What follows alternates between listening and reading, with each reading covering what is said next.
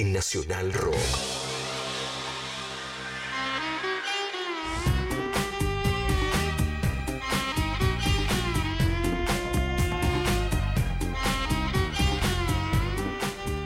Me hace sentir en una peli de Custurica esta, esta cortina.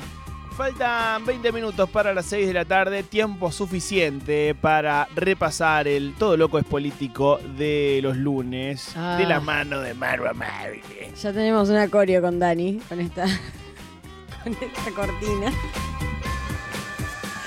Dios mío, bueno. eh, hoy traje un, un textillo de una antropóloga que se llama Paula Sibilia, que ella vive en Brasil hace mucho tiempo, pero es de Argentina, que acuñó un término que se llama extimidad. Antropología. Antropología. Sí, es re lindo escucharla hablar porque habla muy bien español, pero lo habla con un tono raro.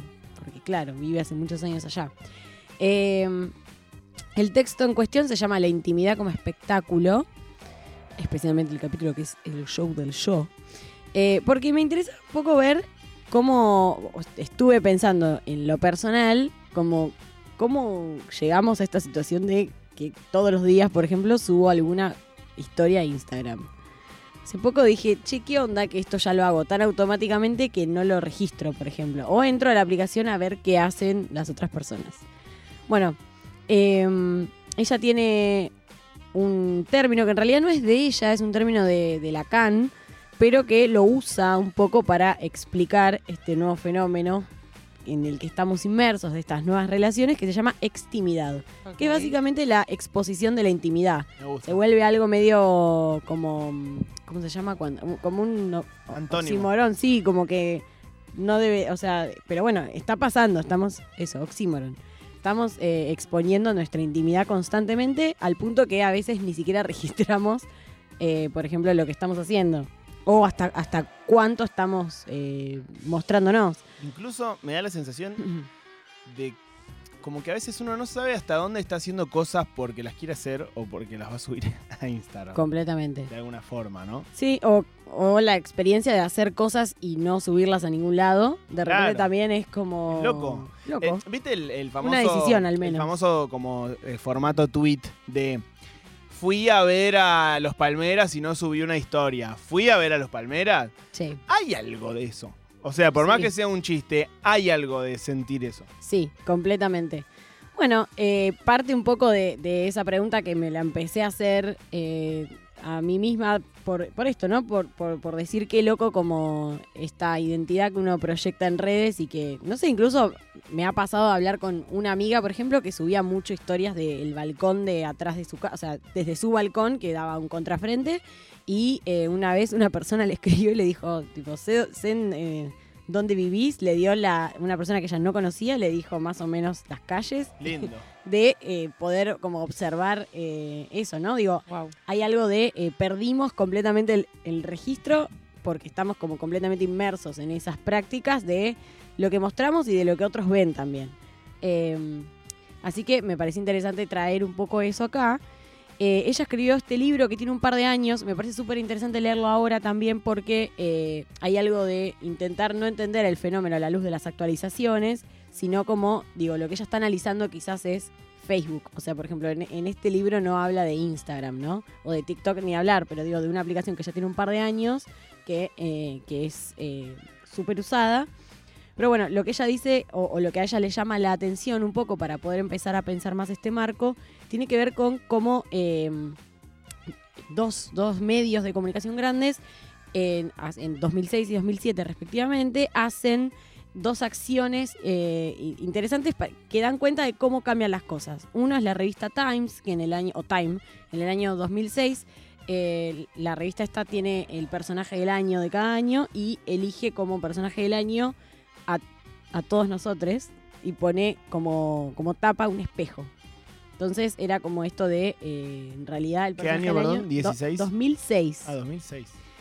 Y en el año 2007, eh, la, eh, la, eh, O Globo Sí. eh, pone también, hace como un, no sé si una, una tapa o un, no sé qué tipo de acción hace en donde de repente realza un poco las, como cositas cotidianas, como, no, no sé, Lía se recibió Matías tuvo un hijo. Cosas así, ¿viste? Que vos decís, eh, ¿qué, onda esta revalorización de estas pequeñas eh, acciones? Que es un poco lo que hacemos en redes, ¿no? Por ejemplo, acá, una foto en el gimnasio. Sí, mi risotto de hongos. Exactamente. Sí. Em, bueno, ella tiene una, una prosa, una, una, manera de escribir y expresarse que a mí me hace acordar un poco al indio, así que me da mucha como me gusta mucho.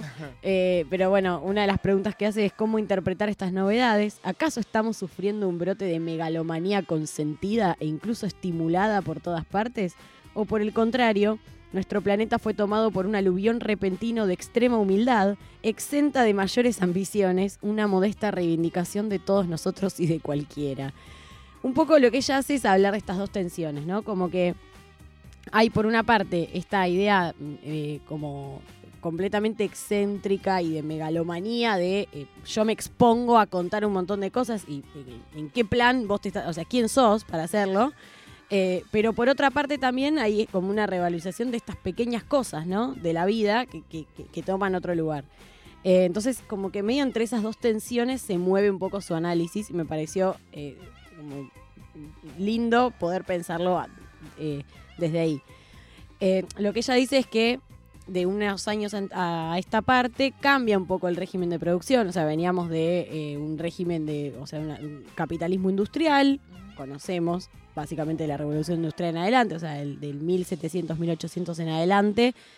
Lo que ella dice es que estos cambios, o este, este, este cambio en el régimen capitalista, no lo enfoca tan directamente como en, en lo material, o sea, en una crisis desde lo material, sino que dice que hubo cambios o revoluciones en la manera de vincularnos que en algún punto terminan derivando en ciertas apariciones, como por ejemplo la era digital. Lo que dice es, básicamente, las revoluciones feministas, las revueltas estudiantiles, como todo el movimiento de los 60, 70, las posguerras, 80, eh, terminan como recayendo en que haya otras maneras de estar en el mundo y que eso termina, por ejemplo, golpeando en que aparezcan cosas como la computación, la internet, o sea, lo enfoca al revés quizás de como muchas veces desde la sociología o desde un enfoque más marxista se enfoca que tiene que ver más con la materialidad.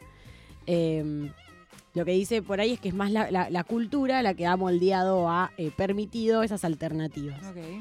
Em, y que lo que dice es que hoy estamos mirando hacia otro tipo de organización productiva, política, y, eh, económica y social, em, en donde eh, hay otras maneras o otros cuerpos que son los que tienen que estar en el mundo. Ella toma mucho a Foucault, que Foucault también hablaba de la biopolítica y, de cómo la, política moldea los cuerpos. Esto Foucault analiza la era anterior. Es súper interesante para, leerlo desde ahí, pero ella también está en, muchos, eh, muchas conferencias o muchos otros textos preocupada por la corporalidad, o sea, em, acusa recibo de esa corporalidad. No termino de entender esto de la corporalidad. No es tan, no es tan lineal, eh, digo, no es que está diciendo como eh, la, corporalidad debe ser de ese modo, pero, pero sí piensa como el, espacio de los cuerpos. Bien. Em, acá en, este texto no está tan extendido, pero sí creo que está bueno para, para leerla ella y, prestar la atención a cómo va desarrollando esa parte. ¿Cómo se llama ella? Repitamos. Paula Sibilia. Sibilia. Hay un montón de, o sea, hay un montón de libros enteros subidos en PDF gratis, eso siempre está bueno, y charlas en YouTube. Bueno, eh, ella dice que hay como tres maneras de, estudiar la exhibición de la intimidad. La, primera dice que es como la, parte más singular o individual, que es tarea de la psicología o del arte la segunda, que es la dimensión universal de esto, que es tarea de la biología o de la lingüística. Y la tercera la sitúa como medio en el medio de estas dos. Eh, y, bueno, nada, considera que eh, es un poco lo que hizo Foucault para, hablar de, la sociedad disciplinaria, que es lo que ella va a, tomar para poder un poco pensar esto. Eh, lo que dice es que, como Perdón, ¿eh? Estoy como leyendo y repasando un poco algunas cosas. Eh, bueno, acá, claro, retoma algunas cosas de, Foucault, que dice que, bueno, que en la, era anterior, eh, algunos como subjetividades, la subjetividad es la manera de ser y estar en el mundo, que es básicamente se necesita un cuerpo, pero ese cuerpo está inscripto en una tradición cultural. O sea, está afectado por. afecta y está afectado por lo que ocurre a su alrededor. Como para poder entender a qué se refiere cuando dice subjetividad. Pues es una palabra enorme. No, se está refiriendo a eso. Lo que dice es que, bueno, se crearon justamente para, porque eran necesarios ciertos tipos de cuerpos hegemónicos para poder llevar adelante la tarea del capitalismo industrial. Como, bueno, ciertas exigencias. Claro, como Ahí está... cierta idea de cómo hay que ser o moldear ese cuerpo, digamos. Exactamente. Lo que ella dice es que, eh, digo, pensando en, por ejemplo, en esta nueva era, bueno, retoma y, hay bastantes páginas dedicadas a pensar un montón de acciones de distintas redes. Por ejemplo, eh, eh, qué sé yo, Facebook premiando a creadores de contenido o lo que sabemos que hacen, que son plataformas que hoy te pagan por esa creatividad. Lo Siento que, hmm. un poco tiene que ver con lo que hablamos el otro día con Gala, cuando hablamos de los influencers eh, como digitales, influencers que no existen, de los avatares de inteligencia artificial, que es un poco que están estos años previos como que crearon las subjetividades y los cuerpos que eh, dieran un marco como para que luego pudieran venir algoritmos que los reemplacen de alguna forma. ¿Se entiende lo que digo? Como mm. crearon que modelos de influencers que fuesen fácilmente reemplazables por máquinas. Entonces, digo, si hubiesen creado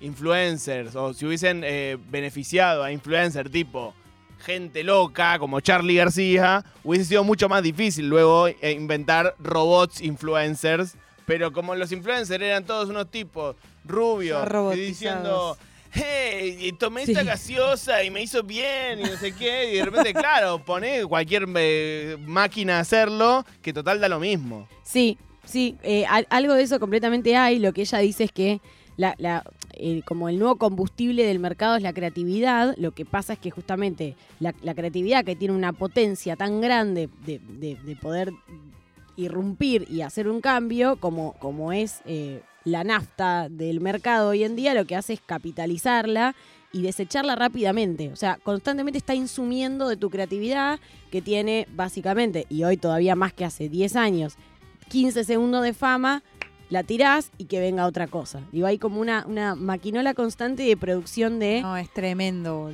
Y es como que también hay algo, a mí me pasa que sobre todo, bueno, en Instagram he, ido soltando bastante, pero porque llegué a un punto en el cual yo antes, y lo pienso en términos de dibujo, no porque después ser un influencer y sacarte una foto o hacer un reel no lleve tiempo y laburo, yo hablo de, de lo que yo expongo ahí.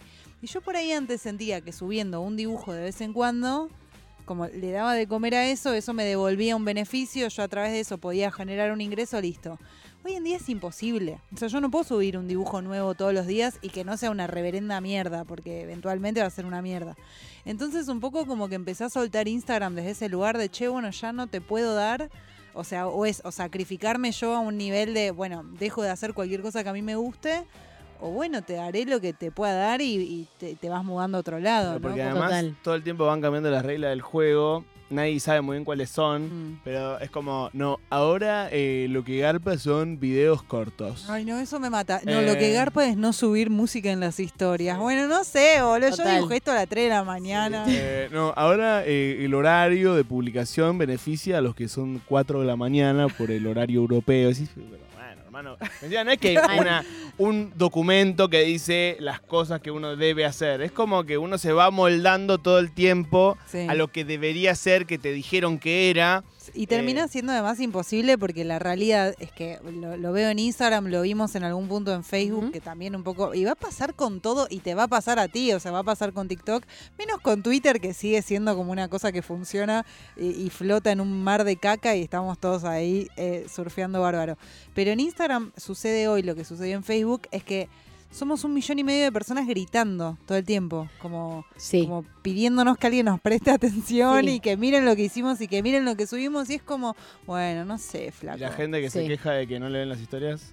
Ah, eso es tremendo. Ah, y ahora estoy medio, estoy medio yaudo bañado. Se ve que a Instagram no quiere que me veas. Tipo, ¿a quién le importa? ¿A quién le importa, flaco? ¿A quién le importa, viejo?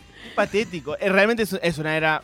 Eh, yo no quiero caer eh, para nada en todo tiempo pasado fue mejor, pero es una era que tiene algo de patetismo. Bueno, Es medio acá, patético. acá todo. viene eh, la parte donde eh, glorifico completamente la prosa de esta persona, porque dice, eh, la red mundial de computadoras se ha convertido en un gran laboratorio, un terreno propicio para experimentar y diseñar nuevas subjetividades. En sus meandros nacen formas novedosas de ser y estar en el mundo, que a veces parecen saludablemente excéntricas y megalománicas, perdón, megalomaníacas, mientras que otras veces o al mismo tiempo se empantanan en la pequeñez más rastrera que se pueda imaginar. Mm, total. Lo que dice es, bueno, esto, grandes ambiciones extrema modestia parecen ir de la mano en esta insólita promoción de ustedes y yo que se disemina por las redes interactivas. Se glorifica la menor de las pequeñeces mientras pareciera buscarse la mayor de las grandezas. Hay algo de esto, de la pérdida de las ambiciones eh, y, de, la capitalización constante de la creatividad eh, de, cada uno de nosotros que en, algún punto son este, es- todo este tipo de, plataformas. Menciona YouTube, MySpace, em, bueno, menciona muchas que ya no están. También hablan, hablando un poco de eh, lo- lo- los rápidos cambios. em, que bueno, que, que- que lo que hacen es constantemente estar eh, premiando que vos estés eh, generando este contenido, que es lo que le sirve obviamente como, como insumo. Y nosotros tenemos un laburo que medianamente se eh, relaciona con eso, pero veo a mucha gente que capaz es médica Mm. y que se ve como obligada a ir hacia ahí, tipo, hoy te traigo los tres mejores consejos para no tener gastroenteritis. Y tipo, es un médico, boludo, ¿por qué le estamos pidiendo que además edite un video, que además tenga carisma, que lo Sí. resuma en un minuto y medio? Sí. Lo sepa Entonces- editar. Que vuelva a MySpace, viejo. Es tipo, Que vuelva a que MySpace. vuelva a MySpace. todos sí. tienen que hacer contenido, porque nosotros de última nos metimos solos en este quilombo. Sí. Pero eh, todos tienen que hacer contenido, ¿viste? Es como, Claro, No. te entiendo si no estudiaste. tenés un estudio de abogados, tenés que tener unas buenas redes. Y dices, Sí. ¿qué?